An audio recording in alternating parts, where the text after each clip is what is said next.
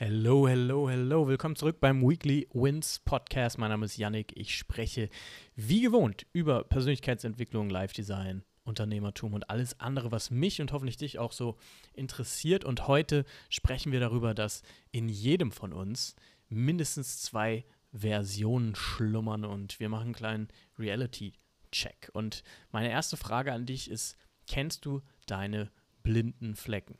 Völlig egal, wo du lebst, du befindest dich immer auf einer Insel, auf deiner mentalen Insel. Auf deiner Insel gelten Normen, Werte und Regeln. Das Problem, wenn der regelmäßige Reality-Check ausbleibt, ist persönliches Wachstum unmöglich, denn in uns schlummern mindestens zwei Versionen. Das reale Selbst, Version 1.0, das heißt, wie wir täglich tatsächlich denken, fühlen und handeln, und das angestrebte Selbst, also die Version 2.0, wie wir täglich denken, fühlen und handeln wollen.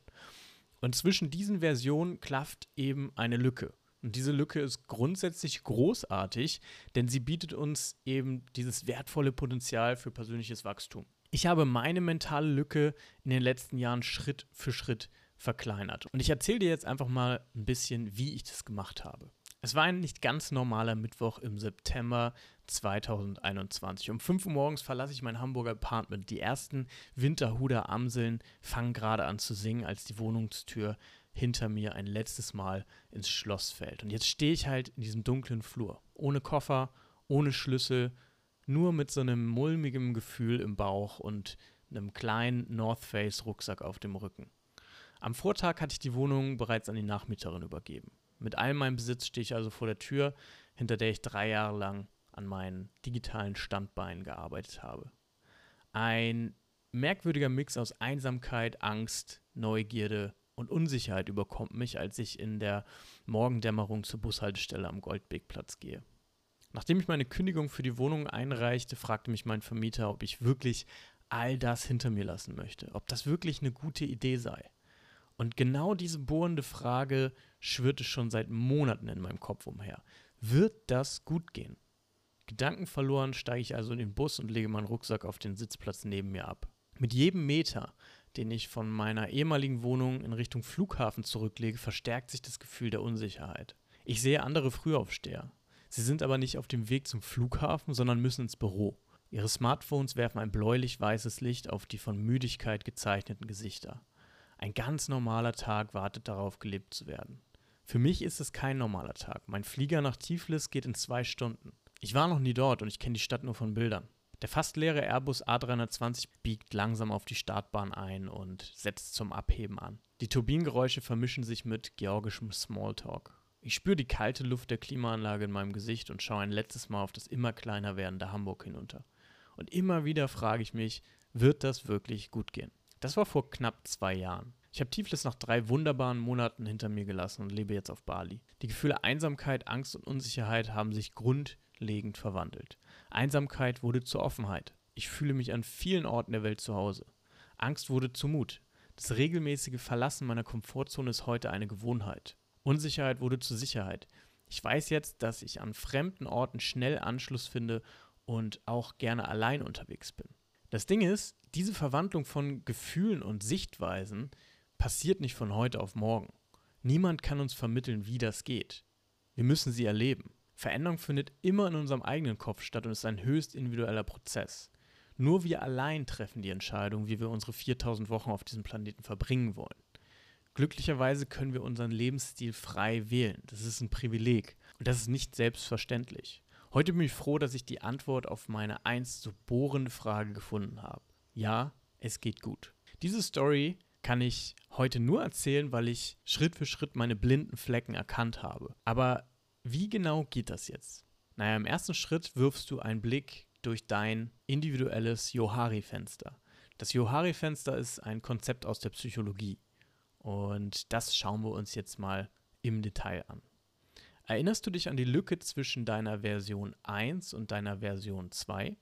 Diese Lücke bietet uns astronomische Chancen für persönliches Wachstum. In ihr lauern aber auch zahlreiche blinde Flecken. Und um diese blinden Flecken aufzudecken, können wir einen Blick durch das Johari-Fenster werfen. Dieses psychologische Modell besteht aus vier Facetten. Du kannst dir das Johari-Fenster als Oldschool-Fenster in so einem alten Holzhaus vorstellen. Diese Oldschool-Fenster sind ja meistens getrennt durch so Holzstreben, sodass sich am Ende vier Bereiche des Fensters ergeben. Zum einen unsere öffentliche Persönlichkeit. Das heißt, das sind die Dinge, die uns bekannt sind und auch anderen bekannt sind. Zum anderen dann unsere Geheimnisse. Diese sind anderen unbekannt und uns bekannt. Außerdem gibt es die verborgenen Realitäten. Die sind uns unbekannt und auch anderen unbekannt. Und dann gibt es die blinden Flecken. Diese blinden Flecken sind uns unbekannt, aber anderen bekannt. Und für unser Update von Version 1 zur Version 2 müssen wir unsere blinden Flecken systematisch aufdecken. Aber wie geht das? Naja, ich beleuchte meine blinden Flecken regelmäßig auf drei Arten. Lesen, Wer liest, versteht die Außenwelt und nimmt verschiedene Perspektiven ein. Schreiben. Wer schreibt, denkt und versteht die eigene Innenwelt.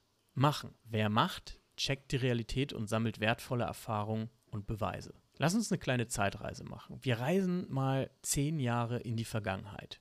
Wie sehen deine blinden Flecken aus dem Jahr 2013 aus? Welche Fakten hast du ignoriert? Welche Überzeugung hattest du damals? Welche deiner Verhaltensweisen waren deinem Umfeld bekannt, dir aber eher unbekannt? Und jetzt reisen wir mal zehn Jahre in die Zukunft. Du schaust sozusagen aus dem Jahr 2033 auf dein heutiges Ich zurück. Wie sehen aktuell deine blinden Flecken aus? Diese und zahlreiche weitere Fragen warten darauf, beantwortet zu werden. Von dir. Also pack dein Journal aus, fang an zu schreiben, sprich mit Freunden, hol dir Feedback über deine Arbeit, über deine Verhaltensweisen. Sei radikal ehrlich zu anderen Menschen und zu dir selber und stell sicher, dass du systematisch deine blinden Flecken immer wieder neu aufdeckst. Denn Selbstreflexion ist immer der größte Motor, der größte Hebel für unsere eigene Entwicklung. Und manchmal ist es am Anfang ein bisschen unangenehm, sich wirklich so offen damit zu beschäftigen, wie man sich eigentlich auf Autopilot im Alltag verhält. Aber sobald wir ein, zwei, dreimal in diese Feedback-Schleife reingeraten und uns wirklich damit auseinandersetzen, wie wir auch auf andere Menschen wirken, wird das zur neuen Gewohnheit. Und wir sind sehr viel selbstreflektierter und können sehr viel besser an unseren eigenen Verhaltensweisen arbeiten. Und so fällt eben dann auch das Update von Version 1 auf Version 2 sehr viel einfacher. Und eine großartige Möglichkeit, um eben diese blinden Flecken schnell und nachhaltig aufzudecken, ist beispielsweise das Reisen.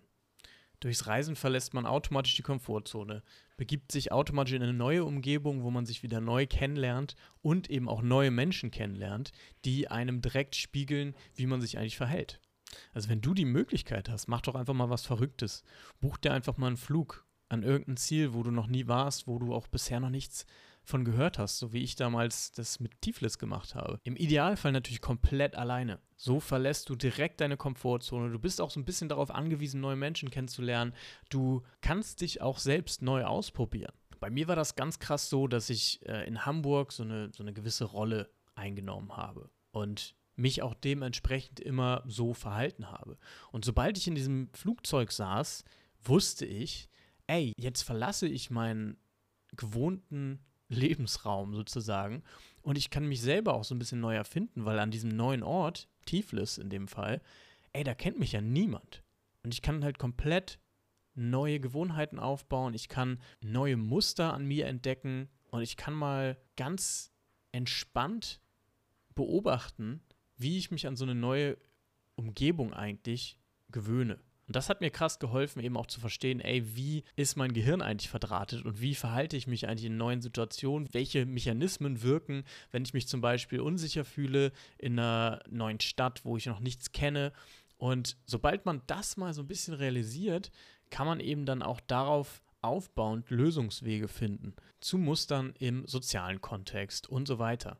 Also falls du die Möglichkeit hast, nimm dir einfach mal ein Wochenende, eine Woche oder sogar einen Monat, wenn es passt, und verreis an einen ungewöhnlichen Ort, an dem du noch nie warst und der muss auch gar nicht so wirklich touristisch sein oder total special oder so, sondern es geht einfach nur darum, die Komfortzone zu verlassen und sich selbst eben in ein neues Umfeld zu katapultieren, um Muster zu brechen und um zu schauen, ey, was gibt's denn da noch?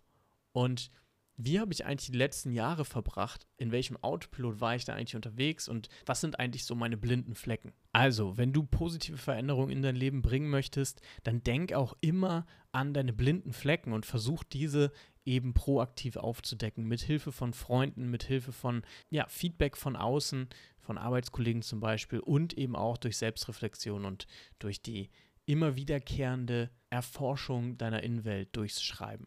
Das war's auch schon wieder für diese Woche. Wir hören uns nächste Woche. Ich freue mich riesig auf dich. Bis dann, dein Janik.